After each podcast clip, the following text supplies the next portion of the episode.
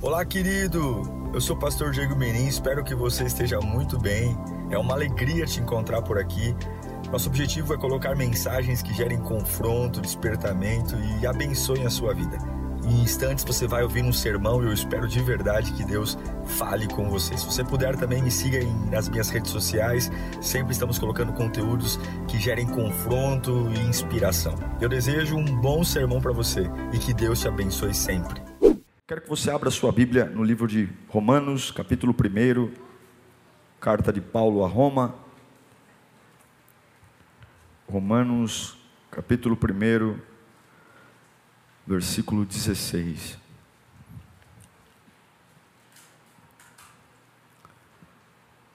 Diz assim a Sagrada Escritura: Não me envergonho do Evangelho, porque é o poder de Deus para a salvação de todo aquele que crê. Primeiro, primeiro do judeu e depois do grego. Vou ler novamente. Palavras do apóstolo Paulo: Não me envergonho do evangelho, porque é o poder de Deus para a salvação de todo aquele que crê, primeiro do judeu e depois do grego. Senhor, muito obrigado por mais um domingo. O mês de novembro já caminha para o fim. Estamos já chegando na etapa final de um ano tão estranho, diferente. Mas aqui está a tua palavra. Oh Deus, como nós amamos a tua palavra. Como Paulo diz, ela é o poder para transformar a vida. E como nós precisamos de transformação, Pai. Como nós precisamos de uma mente cada dia mais renovada, uma mente nova. Como nós precisamos te sentir cada vez mais perto, para não nos sentirmos solitários, desprezados. Deus fala conosco, Senhor. Fala daquele jeito que só tu sabes aquela voz que preenche cada partícula do meu ser, aquela voz que traz acalanto à minha alma, que eu, que eu volto a, a, a tranquilizar a minha alma, porque eu ouvi alguém que tem o domínio em Suas mãos.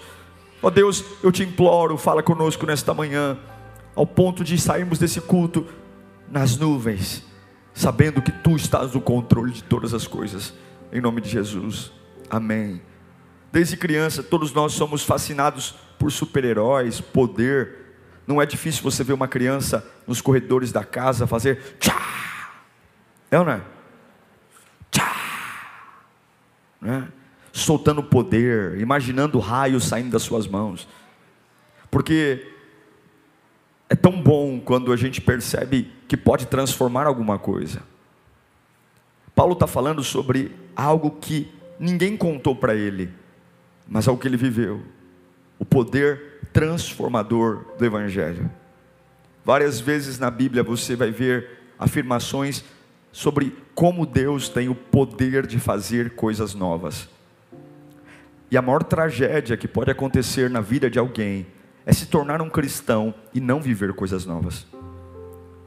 É se tornar um cristão e ser a mesma pessoa, a mesma chatice, a mesma incredulidade, o mesmo temperamento, a, a, a, as mesmas áreas de, de dor. Porque a única garantia de que realmente eu encontrei Jesus é a transformação da minha vida. Não existe outra evidência de que eu me encontrei Jesus.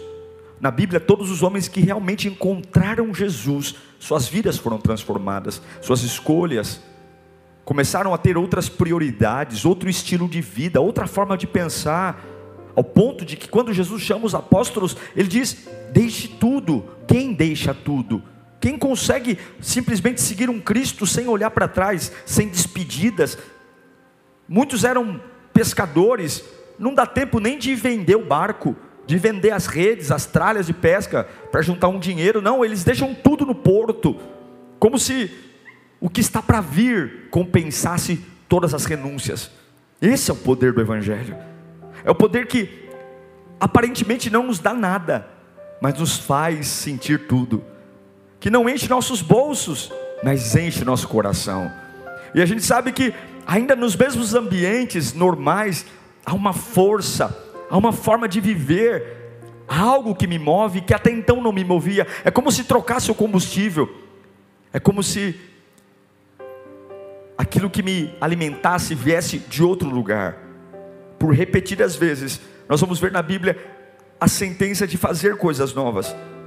Agora, por que que Paulo escreve isso sobre o poder do evangelho? Quem era Paulo? Lá em Atos dos Apóstolos, capítulo 9, versículo 1, a gente vai perceber que esse camarada tão famoso, o apóstolo Paulo, que inclusive leva o nome da nossa cidade, né? moramos em São Paulo, uma cidade batizada pelo catolicismo, em homenagem ao grande apóstolo Paulo. Mas ele não chamava-se Paulo, ele chamava-se Saulo. E lá em Atos 9:1 diz que enquanto isso Saulo ainda respirava ameaças de morte contra os discípulos do Senhor, dirigindo-se ao sumo sacerdote. Quem era Paulo? Paulo era um homem nascido em Tarso, de uma família influente, ele tinha cidadania romana e ele cresceu no terceiro centro universitário mais poderoso do mundo. Foi criado aos pés de Gamaliel. Paulo tinha cidadania romana e, portanto, tinha influência tanto no domínio hebreu como no domínio, domínio romano. E Paulo era um homem difícil de lidar, complicado. Lá em Atos capítulo 7, versículo 58, no dia do apedrejamento de Estevão, Estevão só pregou o que todo mundo deveria ouvir, ele foi arrastado e apedrejado. Quem estava lá no dia do apedrejamento? Arrastaram-no para fora da cidade e começaram a apedrejá-lo. As testemunhas deixaram seus mantos aos pés de um jovem chamado Saulo. Sim, Saulo era um homem veemente, um homem que, quando ouvia falar de cristãos, ele simplesmente tinha ódio e ele queria matá-lo. O começo do capítulo 9 de Atos Paulo sai montado num cavalo e a sua ambição é prender cristãos, é matar cristãos. Ele contribuiu de forma veemente. E a grande pergunta que nós refletimos é: quantas pessoas a gente conhece que tem áreas na sua vida que a gente fala, meu, eu não vejo essa pessoa diferente. Eu não consigo ver essa pessoa servindo a Deus.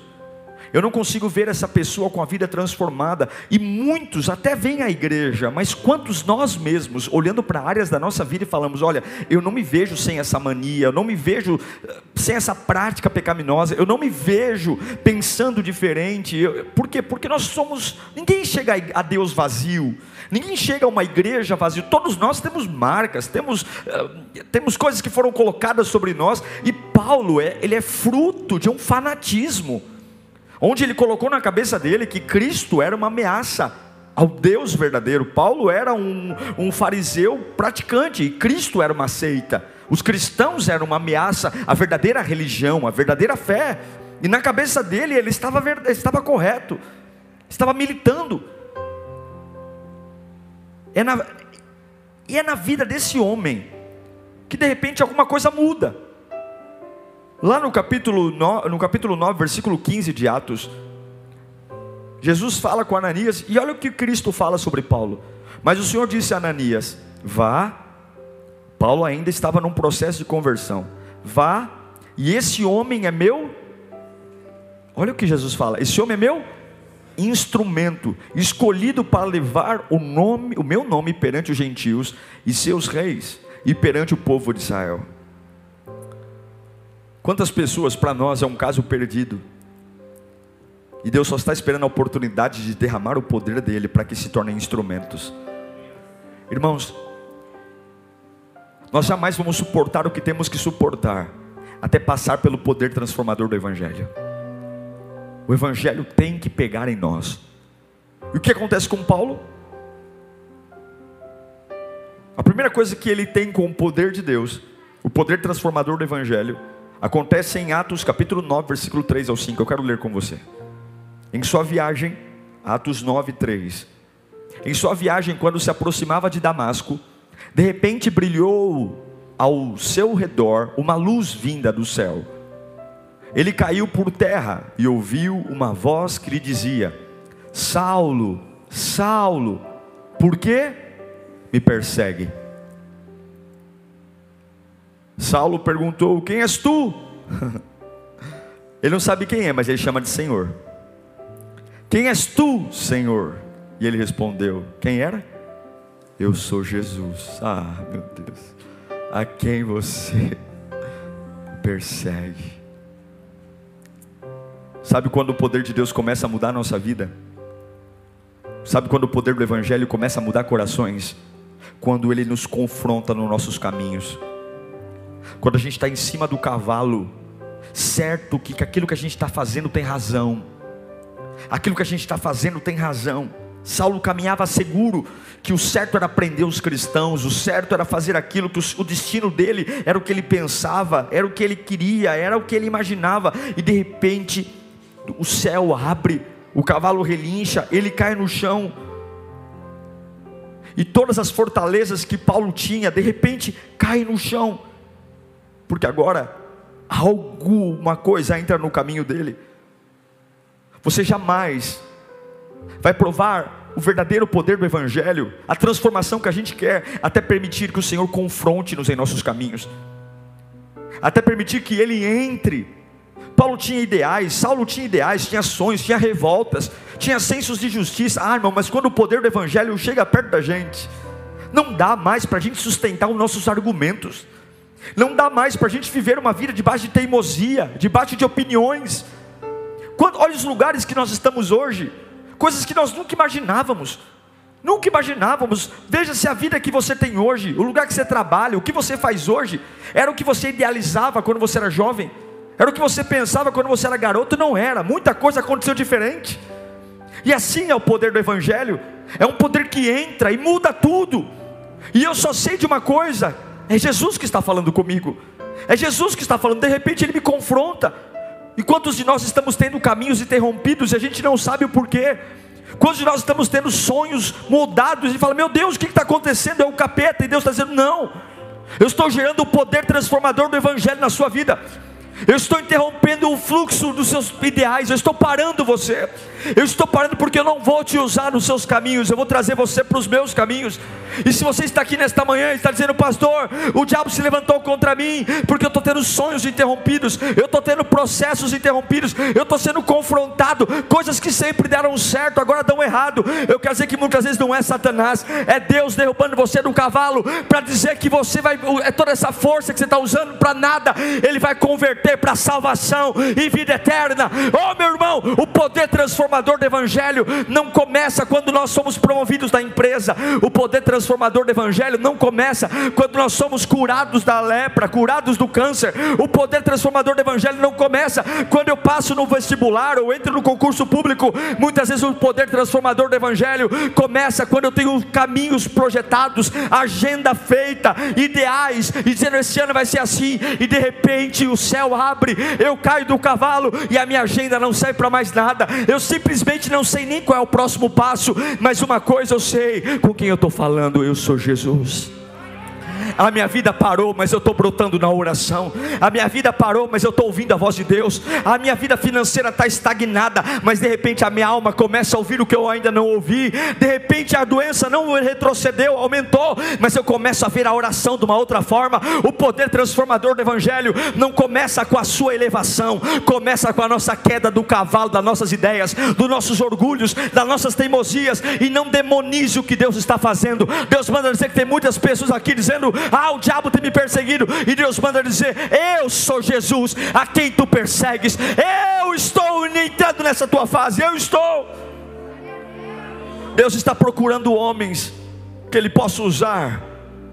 E o poder de Deus muitas vezes vai se manifestar confrontando a gente no nosso caminho, confrontando a gente no nosso orgulho, mexendo com o nosso brio, mexendo com o nosso orgulho, mexendo com nossos valores mostrando que a gente não é nada, mostrando que a transformação começa quando eu fico vulnerável. O grande Paulo, Saulo, que estudou na terceira maior universidade do mundo, dupla cidadania, agora ele é confrontado por Jesus. Está aqui, sou Jesus, o que, que você faz?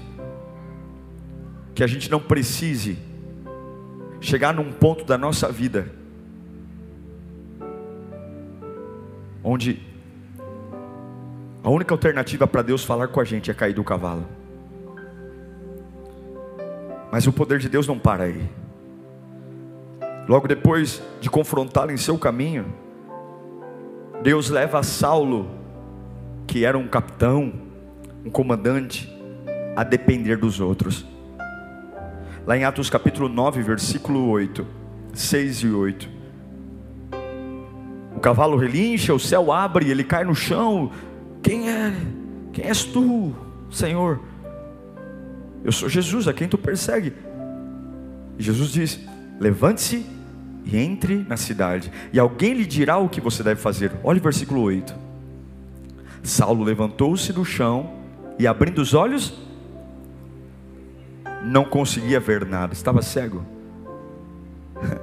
E o homem que tinha fúria, como que ele é conduzido pela cidade? E eles o levaram pela mão. Porque tem vezes que Deus tira a nossa visão natural para nos dar visão espiritual. Tem vezes que Deus deixa a gente assim, ó. Eu estou indo para a igreja, mas eu não estou vendo mais nada. Eu não estou vendo. Eu não estou vendo minha família sendo restaurada. Eu não estou vendo. Mas Deus nos cega algumas vezes naturalmente para a gente ver espiritualmente. Algumas vezes o poder do Evangelho vai nos fazer depender de Deus, depender dos outros. Oh meu Deus, como é bom, como é bom quando a gente fala, como é que você está? Eu estou só por Deus. como é que você está? Eu estou só por Deus. Como é que você está? Só por Deus. A gente fala isso com muito peso, mas não tem nada melhor do que dizer: Eu estou só por Deus. Como é que você está? Só por Deus. Eu não estou vendo mais nada. E por que você ainda vai? Porque eu estou só por Deus. Eu estou pegando na mão dele. E se não for ele para me guiar, eu não aguento. Se não for ele, mas Olha, até ontem eu tinha projetos, até ontem eu tinha ideias, até ontem eu tinha planos, até ontem eu tinha projetos, e hoje, hoje eu estou só por Deus. Hoje, se Deus não pegar na minha mão e não me levantar da cama, eu não levanto.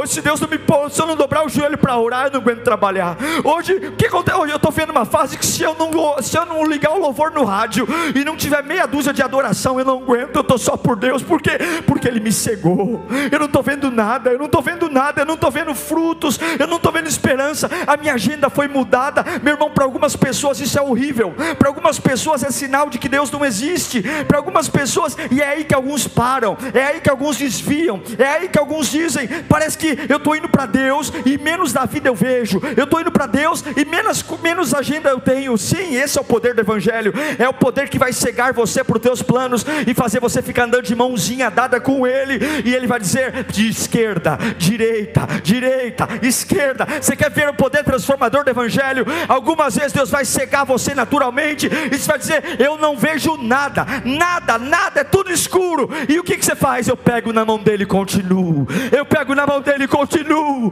Eu pego na mão dele e continuo. Como é lindo ver uma igreja que pega na mão de Deus e continua. Como é lindo ver uma mãe que não vê nada, mas pega na mão de Deus e continua. Como é lindo ver um empresário que não tem nada para se apagar, é pressão, é conta. E o que, por que, que ele está de pé? Porque ele pega na mão de Deus e continua. Quantos querem viver isso, meu Deus do céu?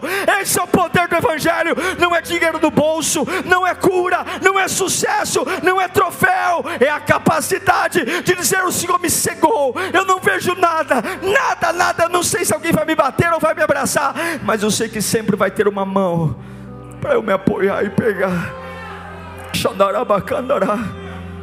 O homem altivo, o homem poderoso, agora tem que pegar na mão de alguém e ser conduzido no meio da escuridão.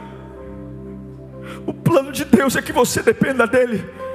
E talvez Deus está confrontando você nesse caminho para você perder a visão natural. E aí ele vai para onde Deus o manda. E lá no versículo 17 do capítulo 9, Deus fala com Ananias. Deus fala, Ananias, alguém que eu estou tratando, eu quero que você vá lá, profetizar na vida dele, batize-o e quando Ananias fica sabendo que é Saulo, Ananias está muito preocupado porque ele sabia da fama de Saulo. Fala, mas não é ele, Senhor, que mata todo mundo, que prende todo mundo. Mas quando o poder transformador do Evangelho está no coração de alguém, as pessoas mudam, gente. As pessoas mudam, mudam, sabe? Não é aquela mudança que a gente faz. Eu já vi muita gente mudando na forçação de barra, sabe? Mudando para agradar o outro, mudando para impressionar, mudando, mudando porque tem vergonha. Não, não. A mudança do evangelho é de dentro para fora. Então Ananias foi, entrou na casa.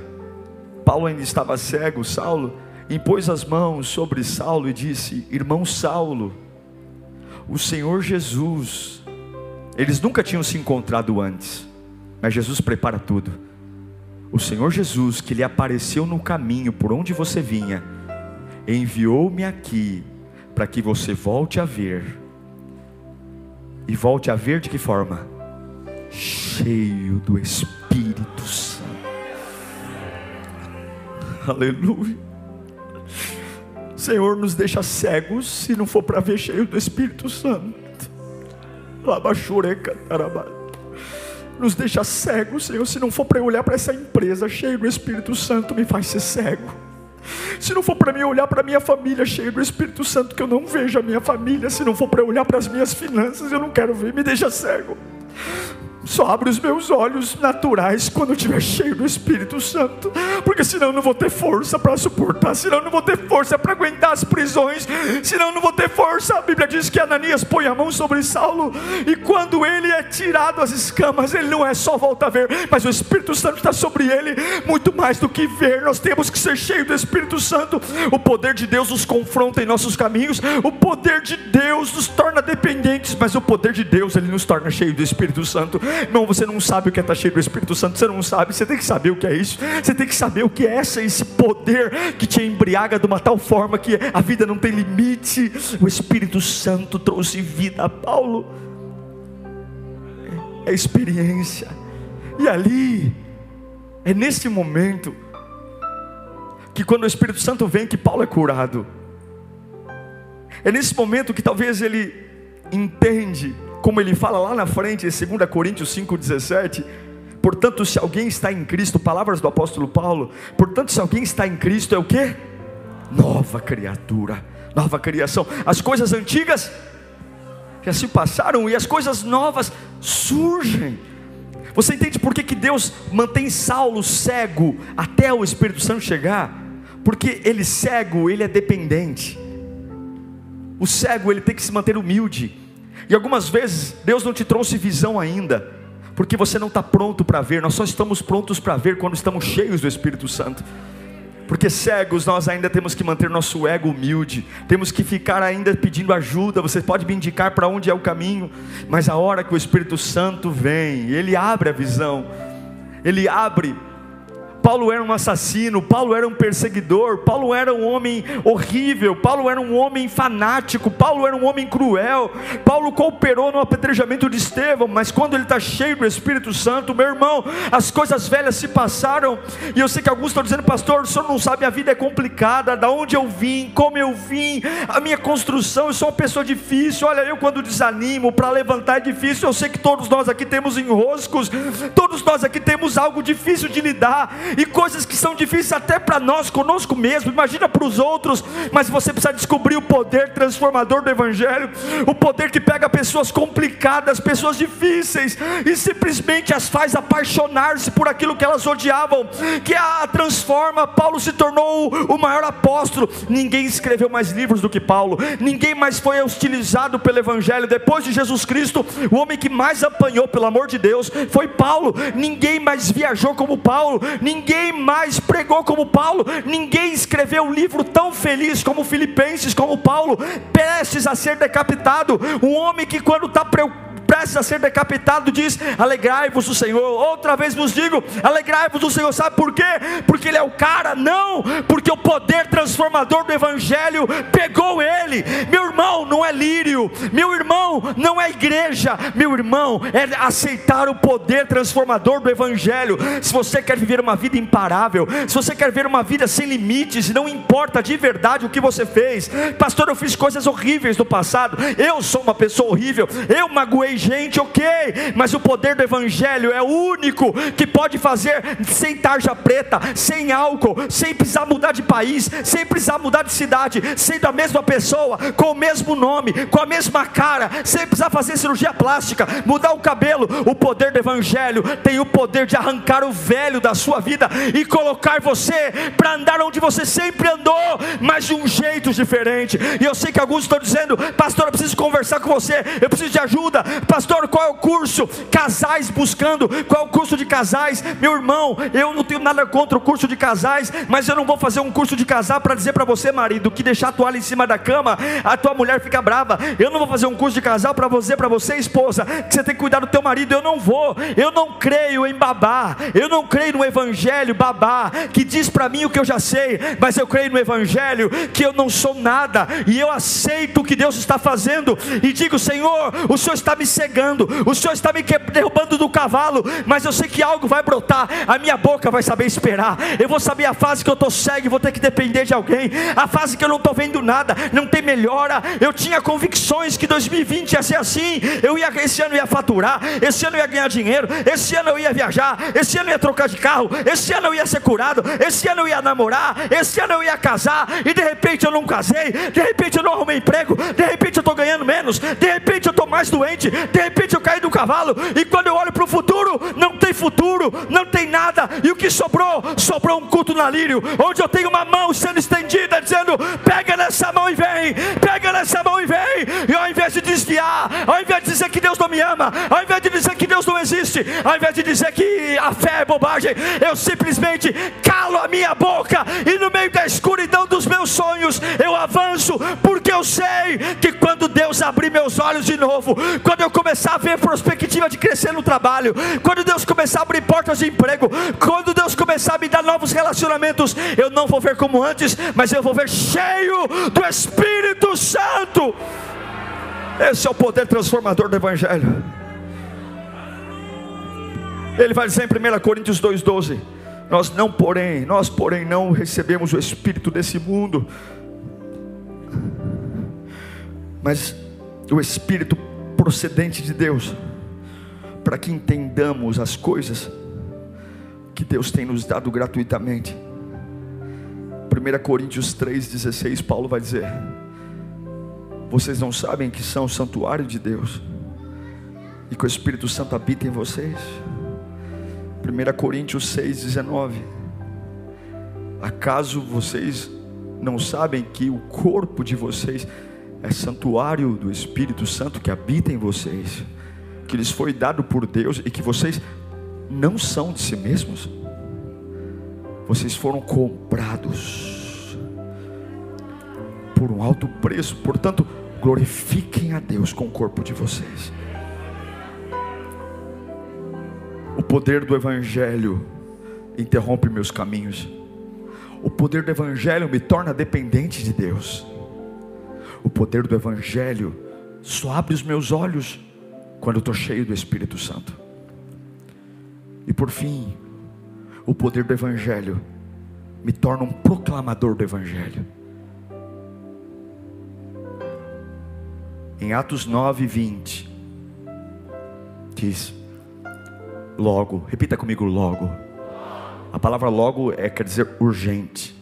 E logo começou a pregar nas sinagogas que Jesus é o Filho. Coloca o versículo 1 do capítulo 9. Coloca de novo o versículo 1, vamos comparar. Enquanto isso, Saulo ainda respirava ameaças de morte contra os discípulos do Senhor. Ou seja, Paulo queria matar. 20 versículos depois, põe o 9 e 20. Logo começou a pregar nas sinagogas que Jesus é o Filho de Deus. Esse é o poder do Evangelho. O que é impossível para Deus. O que é impossível para Deus. Que é.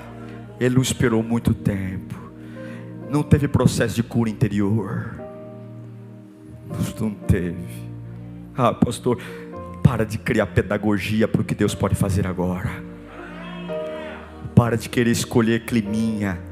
Eu respeito todas as técnicas espiritualistas de melhorar a vida de alguém, eu respeito. Quem quer fazer encontro com Deus, faz. Quem quer fazer retiro, faz.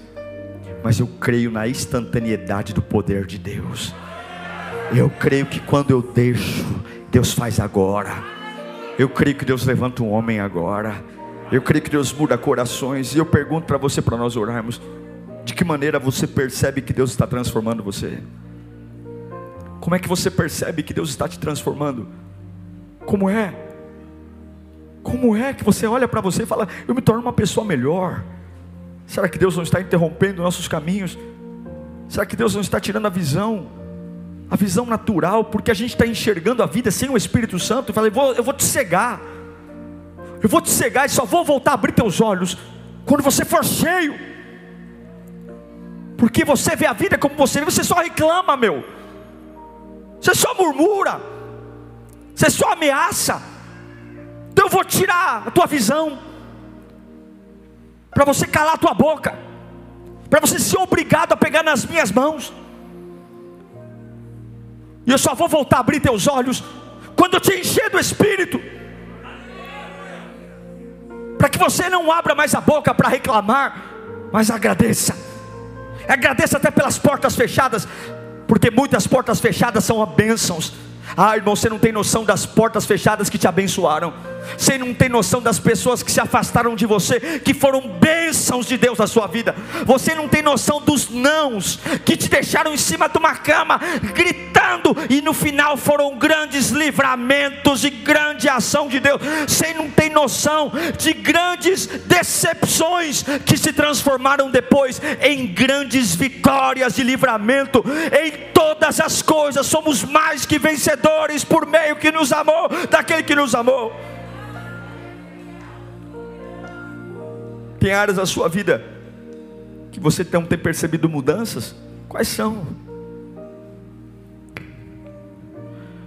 Muitas vezes, para ajustar a nossa visão espiritual, Deus tem que cegar a nossa visão natural. Muitas vezes. Muitas vezes, para ajustar, Deus tem que fazer a gente ficar assim, Para onde eu vou? Muitas vezes. E aí, tem alguém aqui perto de mim? Tem alguém que pode vir até aqui, perto de mim? Tem alguém? Tem alguém que pode vir aqui? Isso. Pode me levar ali perto do púlpito. Mas eu sou um pregador, mas tem vezes que eu preciso que alguém me ajude a achar. Achar. Obrigado. Tem vezes que Deus vai fazer assim com a gente. Tem vezes que Deus vai fazer assim. Eu sabia tudo, mas se agora não vier uma mão para me ajudar, eu não sei mais nada. E quando isso acontecer, não fala que é o diabo, não. Aceita essa mão te levar. E quando os olhos se abrirem, você vai ver o Espírito Santo. Quero olhar a minha vida cheio do Espírito Santo. Você não vence o pecado sem o Espírito Santo. A sua vida não se transforma sem o Espírito Santo. Eu queria que você fechasse os olhos esse instante. Alguns aqui estão sendo interrompidos. A vida está sendo interrompida. E você está falando, meu Deus, pastor, mas que coisa! Estava tudo engatilhado na minha vida, tudo certinho, tudo agendado de repente o cavalo relincha, eu caio e nada, não dá para entender nada mais. Quem amigo virou inimigo, inimigo virou amigo. Eu, eu, tava, eu tinha uma saúde financeira, de repente estou devendo.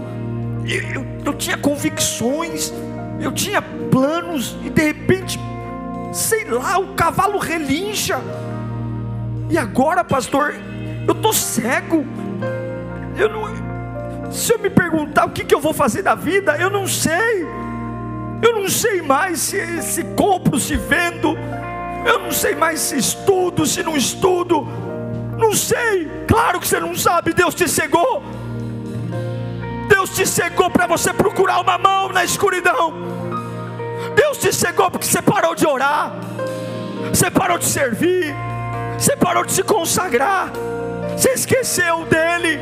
E tudo é você seu sonho, seu ideal, sua opinião, sua forma de ver a vida. E Deus está dizendo: Eu quero que você tenha humildade para procurar a minha mão, e eu vou guiar você a partir de agora. No escuro você vai me dar glória a Deus, no escuro você vai me adorar, no escuro você vai falar em línguas, no escuro você vai dizer que me ama, no escuro, no escuro, não vai ter ninguém lá, é só uma mão, é só uma mão. Você vai trupicar e vai falar: Cadê a mão? Eu preciso dessa mão, cadê essa mão? Eu quero quero a mão, eu não estou vendo saída, eu quero a mão. Ah, como é bom só esperar pela mão de Deus, como é bom só esperar pela mão de Deus.